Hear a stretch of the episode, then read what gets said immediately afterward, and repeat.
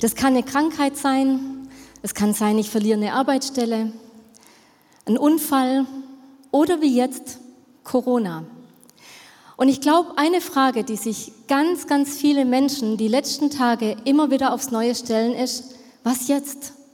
Was tun wir jetzt am besten? Wie gehen wir jetzt am besten Weise vor? Das sind so ganz einfache Dinge, wie beispielsweise, ich wollte vorgestern einkaufen gehen, keinen Hamsterkauf, sondern ganz normal meinen Wocheneinkauf machen und ich stehe bei Lidl am Milchregal und es ist keine Tüte Milch mehr da. Dann gehe ich weiter, ich brauchte noch Hefe, keine Hefe mehr da. Und ich frage mich, okay, statt dem geplanten Hefezopf, was mache ich jetzt? Dann gehe ich, natürlich weise wie ich bin, es gibt ja nicht nur Lidl, ich weiß auch gar nicht, ob wir jetzt am Stream Werbung machen dürfen. Ich gehe also zu einem anderen, anderen ähm, Lebensmittelhändler und dort auch keine Milch mehr da. Was tun wir jetzt? Und dann gibt es ja aber ganz existenzielle Fragen. Beispielsweise nächste Woche haben die Kinder unplanmäßig schulfrei. Eltern, die beide berufstätig sind, fragen sich jetzt, was jetzt? Oder vielleicht ist auch der Arbeitsplatz in Gefahr. Vielleicht sind wirklich Dinge gerade existenzieller Natur, die die Frage aufbringen, was jetzt? Und wir haben nicht immer eine Antwort drauf. Aber ich glaube, jetzt ist eine Zeit, in der wir merken, ist unser Glaube tragfest. Ja. Haben wir einen Glauben, der trägt? Glauben wir auch das, was wir beten? Oder lassen wir uns verunsichern von diesen täglichen Meldungen, die ungebremst und ungefiltert auf uns hereinprasseln, die uns immer wieder fragen lassen, was jetzt? Und ich glaube, jetzt ist die Zeit, die zeigt, dass es eine Hoffnung gibt, die über all das rausgeht. Und zwar eine Hoffnung, die weit über positives Denken rausgeht, was viele ja auch denken, wir müssen nur positiv denken und dann geht alles weiter. Es gibt eine Hoffnung, die über das uns hinausträgt. Und warum können wir Hoffnung haben? Weil wir einen Gott haben, der die Hoffnung ist, ein Gott der Hoffnung. Und im Römerbrief im 15. Kapitel steht, der Gott der Hoffnung aber erfülle euch mit aller Freude und allem Frieden im Glauben, den er euch schenkt. Und ihr werdet im Überfluss teilhaben an der Hoffnung durch die Kraft des Heiligen Geistes. Der Gott der Hoffnung aber erfülle euch mit aller Freude und allem Frieden. Und wir werden eine Hoffnung haben, die im Überfluss sein wird. Er schenkt Glauben. Er gibt alles. Er ist der Hoffnungsträger. Und wir bekommen dadurch eine Hoffnung, die überschwänglich ist, die unermesslich ist. Und mir ist auch hier aufgefallen, auch hier steht dieses Aber, was Philipp vorhin erwähnt hat. Der Gott der Hoffnung aber. Und wir sagen so oft auch in den letzten Tagen aber. Wir machen keine Hamsterkäufe, aber naja, ein bisschen Konserven schaffen wir uns schon an. Wir haben oft dieses Aber in gewisser Hinsicht negativ besetzt, aber bei Gott ist es positiv, wie wir gerade gehört haben. Gott gibt noch mal mehr. Er macht noch mal mehr draus. Und mir ist auch noch was aufgefallen in den letzten Tagen in all den Chats, wo man ja mittlerweile drin ist, sei es jetzt ähm, WhatsApp oder Facebook oder was auch immer, wie oft sehen wir Nachrichten und gucken uns Nachrichten über Corona an, teilen das Ganze, verbreiten das. Stundenlang lesen wir Berichte, hören Berichte über Corona. Aber wie viel Zeit verbringen wir im Gebet zu Gott? Wie viel Zeit investieren wir letztendlich zu dem, in den, der uns die Hoffnung gibt.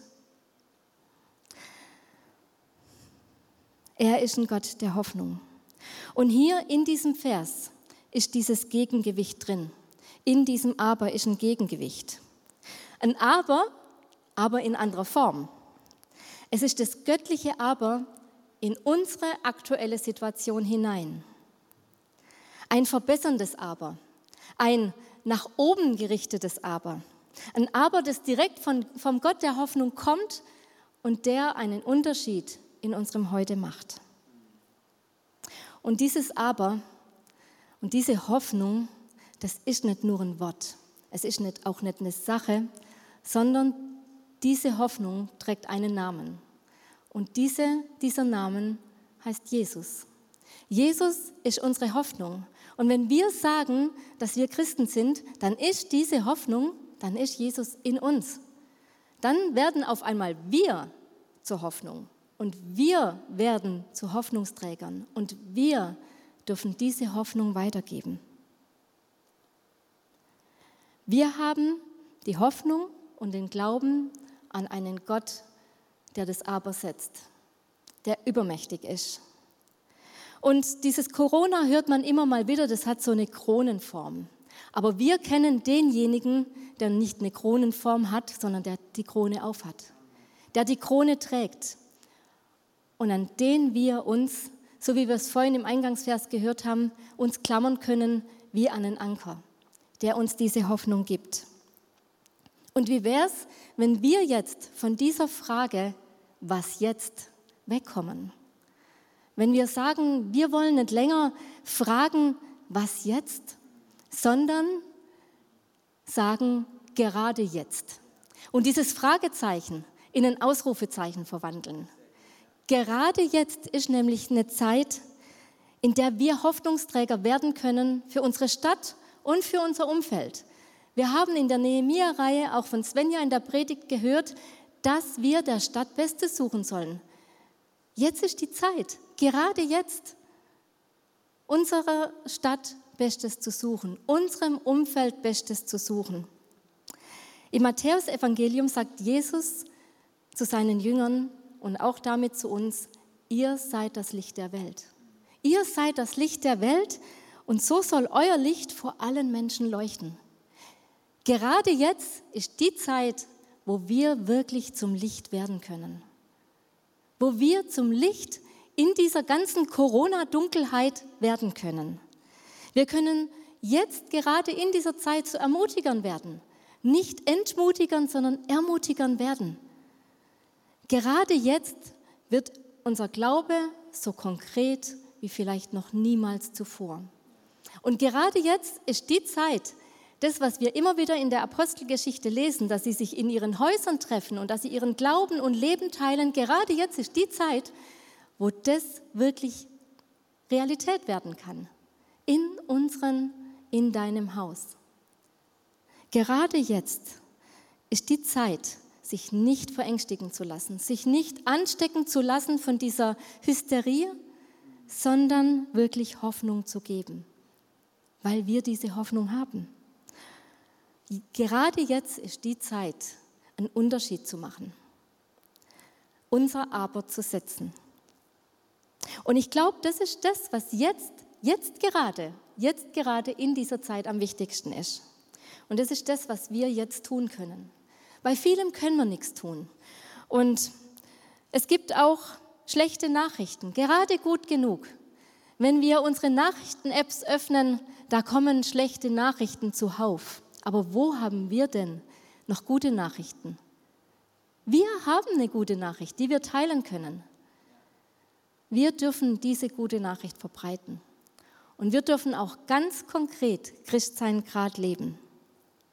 Und vielleicht ist das Bild von Kirche, das wir so landläufig hatten, noch bis letzte Woche, ordentlich durcheinandergewirbelt worden. Wenn ich mir jetzt heute diesen CGS-Saal anschaue, dann sehe ich, okay, Kirche ist nimmer so wie noch vor einer Woche. Und wir wissen nicht, wann Kirche wieder so sein wird. Wir wissen, irgendwann werden wir hier drin sitzen und gemeinsam feiern.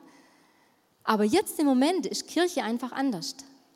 Kirche ist nicht mehr so, wie wir gedacht haben, dass sie ist. Und dennoch, dennoch, trotzdem und gerade jetzt ist Kirche. Kirche in anderer Form. Gerade jetzt dürfen wir unsere, unser Leben und unseren Glauben teilen. Vielleicht mehr als jemals zuvor. Vielleicht mehr, mehr als jemals zuvor. Kirche, ihr Lieben, Kirche muss jetzt nicht aufhören. Wir hören nicht auf, Kirche zu sein. Wir sagen, jetzt gerade jetzt erst recht. Gerade jetzt. Weil wir denken, dass Kirche und Gottesdienst nicht hier auf diesen Raum beschränkt ist. Gott hat nie gesagt, trefft euch in einem Haus mit Mauern und feiert da Gottesdienste für euch. Kirche und Gottesdienst ist da, wo du gerade bist. Da ist Gottesdienst. Und da kann Gottesdienst wirklich erlebbar und real werden. Und es ist auch nicht begrenzt auf diese eine Stunde jetzt hier oder wie lange wir auch immer zusammen sind, sondern weit darüber hinaus, weil der richtige Gottesdienst, der fängt an, wenn wir hier den Stream abschalten. Und wie das auch ganz praktisch und wie ganz konkret werden kann, dem wollen wir jetzt auch noch nachgehen. Weil nämlich das Gebot der Nächstenliebe heute zählt, wie als es Jesus ausgedrückt hat. Wir sind immer noch berufen und wir glauben das zusammen, dass wir genau diese Botschaft gerade jetzt weitergeben können. Und ich glaube, es geht über das Handy hinaus. Wir können natürlich über Instagram, Social Media und sonstiges Telefonanrufe, FaceTime, Nachrichten Leute ermutigen, sie aufrichten, ihnen Hoffnung geben, ihnen Frieden geben. Aber wir können es auch ganz persönlich. Unsere Hauskreise laufen immer noch. Vielleicht ist auch Zeit, einen zu suchen, einen zu finden oder sogar einen zu gründen. Gerade jetzt ist die Zeit, wo Leute genauso das suchen. Ein Ort, wo sie Frieden finden, ein Ort, wo sie Hoffnung haben, ein Ort, wo ihnen jemand sagt, hey, du bist herzlich willkommen, wie du bist. Vielleicht für dich die Zeit, mal den Rührlöffel in der Küche zu schwingen und Leute zum Essen einladen. Oder nächste Woche werden wir wahrscheinlich wieder streamen wollen auch. Ich genieße es nämlich richtig. Das ist echt cool hier mit diesem ganzen Wohnzimmer aber wahrscheinlich auch bei euch im Wohnzimmer oder am Esstisch. Vielleicht ist es eine Zeit, euren Hauskreis einzuladen oder euren Nachbarn, um zusammen zu brunchen, zusammen zu frühstücken, zusammen Mittag zu essen, ganz egal, und gleichzeitig den Stream anzugucken. Zusammen mit hier dabei zu sein, wie Gott uns trotzdem begegnet. Wie er gerade jetzt zu uns sprechen will, wie er gerade jetzt diese Hoffnung für uns ist. Oder es ist vielleicht auch die Möglichkeit, zu euren Nachbarn zu gehen ihnen Hilfe anbieten, ihnen etwas vorbeibringen, ihnen einen Kuchen zu machen, ihnen etwas zu besorgen, nachzufragen, ob sie Hilfe brauchen. Und ich kann euch sagen, die Kinder, die jetzt alle keine Schule haben, die nicht in Kinderhort gehen, die wollen auch versorgt sein. Es muss sich jemand um die kümmern. Vielleicht ist jetzt auch für dich die Möglichkeit und die Chance, deine Hand auszustrecken und zu sagen, hey, ich könnte da vielleicht helfen. Ich kann ein, zwei Tage mich um deine Kinder kümmern. Denn ich glaube, nicht jeder weiß, wohin mit seinen Kindern, mit seinen Jugendlichen jetzt in dieser Zeit. Aber gerade jetzt können wir eine Antwort darauf sein. Können wir eine Erhörung dieses Gebets sein, wo Leute sich nach ausstrecken, nach Hilfe. Und ich glaube, das kann echt eine Chance sein für uns. Eine Chance sein, Gemeinde weiterzustecken als diese vier Wände. Gemeinde zu leben. Genau wie Melanie es gesagt hat. Gerade jetzt zusammensitzen in unseren Häusern, in unseren Wohnzimmern und Gemeinde leben, Kirche leben, Gott einladen, unsere Mitmenschen mit einladen und diese Liebe, die uns verbindet, weiter zu leben. Ihr Lieben, wir alle sind, man sagt es heute sehr modern, Influencer. Wir alle sind Einflussnehmer. Wir alle haben Einfluss auf Menschen in unserem Umfeld. Wir haben Einfluss auf unsere Familien, wir haben Einfluss auf unsere Nachbarn, auf unsere Kollegen, auf Menschen in unserem Umfeld. Und die Frage ist immer, inwiefern nehme ich Einfluss? Nehme ich diesen Einfluss, den ich habe, auch ernst und nehme ich ihn wahr? Und gerade jetzt kann auch eine Zeit sein, wo wir sagen, wir wollen positiven Einfluss nehmen auf die Menschen in unserem Umfeld. So wie es Philipp gerade auch schon gesagt hat, das kann ganz konkret werden, das kann ganz praktisch sein. Es soll wahrscheinlich auch gerade praktisch werden, dass wir einfach sehen, wo ist gerade eine Not in meinem Einflussbereich und wo kann ich jetzt diese Hoffnung, die in mir ist, auch ganz praktisch zum Ausdruck bringen. Wo kann ich Hilfestellung leisten? Wo kann ich einfach nur da sein? Vielleicht auch nur mit einem Ohr, das zuhört. Vielleicht ist auch gerade jemand in Quarantäne, ist einsam. Dann kann es sein, dass du einfach nur zum Hörer greifen musst und deine Zeit der Person widmen. Oder auf die Kinder der Nachbarin aufzupassen. Oder oder, oder. Es gibt vielfältige Möglichkeiten, gerade wirklich ganz konkret Hilfe zu leisten. Und ich denke, gerade jetzt ist es dran. Ist es einfach dran. Wir wissen nicht, was die nächsten Tage und was die nächsten Wochen bringen werden. Aber wir wissen, dass wir Einfluss, Einfluss nehmen können und dass Gott uns auch gesetzt hat, Einfluss zu nehmen. Gerade jetzt. Ein weiser Mann hat mal gesagt, Gott, gib mir die Gelassenheit, Dinge hinzunehmen, die ich nicht ändern kann. Gib mir den Mut, Dinge zu ändern, die ich tatsächlich ändern kann. Und Herr schenkt mir die Weisheit, das eine vom anderen zu unterscheiden. Manche Dinge können wir nicht ändern. Manchen Dingen, da können wir uns noch so sehr drüber aufregen, ärgern, Sorgen machen. Es wird sich nichts dran ändern. Aber es gibt Dinge, die in unserem Änderungsbereich sind, die in unserer Macht stehen zu ändern. Und Ihr Lieben, lasst uns doch da anpacken. Lasst uns da Kirche sein, die im Moment gerade rausgeht, die vor Ort präsent ist in dieser Not. Wir alle können eine Antwort auf was jetzt sein. Wir alle, du kannst in deinem Umfeld die Antwort auf ein was jetzt in deinem Umfeld sein und sagen, gerade jetzt bin ich da und gerade jetzt ist die richtige Zeit. Und wir wollen nun einfach auch noch eine Zeit haben, wo wir genau darüber mal nachdenken. Einfach mal uns besinnen auf unser aktuelles Umfeld. Wer ist in deinem Umfeld, der sich vielleicht gerade diese Frage stellt? Was jetzt? Wo kann ich Hilfestellung geben? Und diese Zeit jetzt soll einfach jetzt auch eine, eine Einheit im Gebet sein, wo auch immer ihr gerade seid dass wir uns jetzt in dieser Zeit genau dieser Frage widmen. Wo kann ich jetzt gerade, gerade jetzt, die Antwort auf ein Was jetzt sein?